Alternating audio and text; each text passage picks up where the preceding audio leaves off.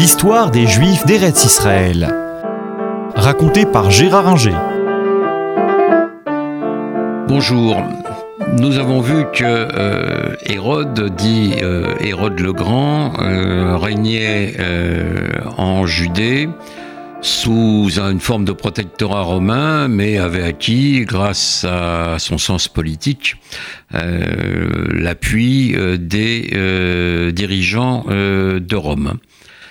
À sa mort, les choses vont un peu se gâter euh, dans la mesure où on assiste à une effervescence dans la population euh, juive qui est importante parce que les euh, juifs sont agités par des fièvres messianiques, si l'on peut dire, qui leur permettent, qui, pense-t-il, vont leur permettre de se libérer du jour romain grâce à l'arrivée euh, du Messie. Euh, ce n'est pas pour rien que euh, Jésus vit dans cette période, les 30 premières années de l'ère chrétienne, et que ses disciples en feront un Messie, d'autres Messies existent et apparaissent, et les révoltes juives contre Rome euh, se multiplient. Rome est représentée par euh, des procurateurs qui s'installent à Césarée, la ville euh, construite et développée par Hérode le Grand, le plus célèbre de ces procurateurs romains étant Ponce Pilate, qui donc est celui qui fera le procès de Jésus.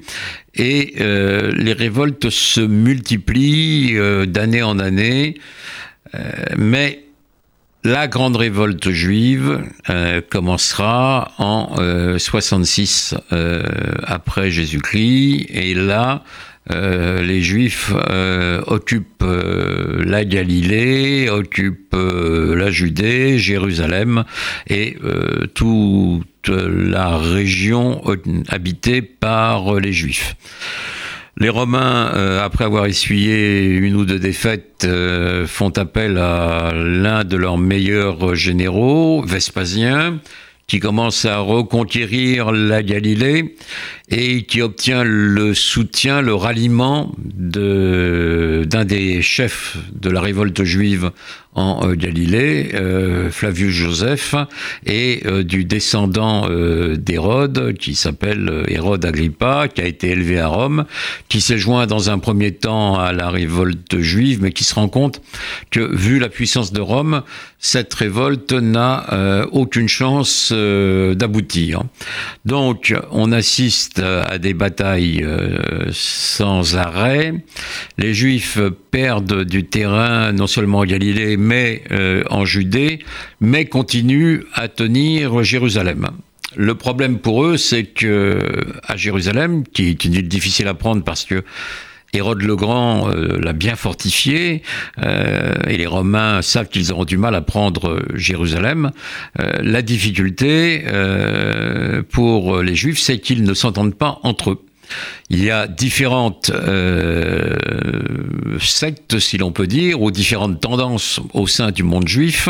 Il y a les Esséniens qui vivent euh, dans le désert et qu'on ne voit guère euh, à Jérusalem et qui mènent une vie quasi monastique il y a les Sadducéens, euh, du nom d'un grand prêtre euh, Sadoc, les Sadducéens qui, eux, euh, constituent l'aristocratie juive, notamment celle des grands prêtres qui ont des différends avec les pharisiens, une autre secte juive. Les pharisiens croient à la loi orale euh, qui commence à apparaître et euh, à l'immortalité de l'âme, ce que ne croient en rien les pharisiens qui en restent uniquement à la Torah et ne croient pas à l'immortalité de l'âme.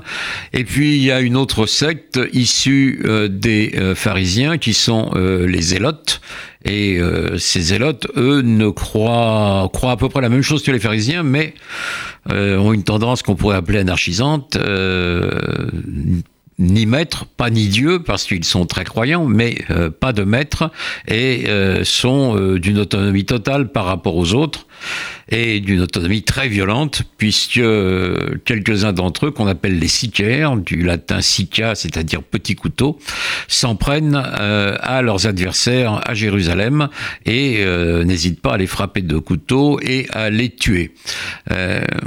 Ce n'est pas pour rien que les rabbins expliquent aujourd'hui que euh, c'est euh, à cause des divisions des Juifs que euh, Jérusalem et le Temple ont été détruits par les Romains. Et historiquement, c'est vrai. Cette division entre les Juifs a coûté très cher aux Juifs et il est bon de le rappeler euh, à toutes les époques. Lorsque les Juifs sont euh, très divisés ou trop divisés, il se produit des drames. Résultat, euh, pendant les conflits entre Juifs, les Romains peuvent avancer et prennent la ville après des combats, des combats sanglants. Ça n'est plus Vespasien qui les a commandés au début, qui les dirige. Vespasien a été euh, nommé empereur euh, à Rome, euh, c'est son fils Titus qui va prendre la ville, le temple, qui va euh, détruire le temple, et ça, on a des preuves matérielles de cela. Euh, il suffit d'aller à Rome et de voir l'arc de Titus, où l'on voit les soldats romains euh, apporter à Rome une gigantesque menorah, qui est celle du temple, et à partir de là, ce temple qui est détruit le 9 av, comme le premier, n'existe plus. Alors, est-ce la fin du judaïsme? Certainement pas. Un homme a réussi à quitter euh, Jérusalem assiégée, un homme euh, caché dans un cercueil qui va ensuite se présenter, dit-on à Vespasien, mais plus probablement à Titus, pour obtenir l'autorisation de créer une, euh, une école rabbinique à Yavne, qui se trouve entre Jérusalem et la mer. Euh, le dirigeant romain va accepter euh, cette création d'école. Et euh, cet homme qui va créer cette école, c'est Yonanan Ben Zakkai, qu'on peut considérer comme le père du judaïsme rabbinique, le judaïsme tel que nous le connaissons encore aujourd'hui. Avec la destruction du temple, une nouvelle période va s'ouvrir.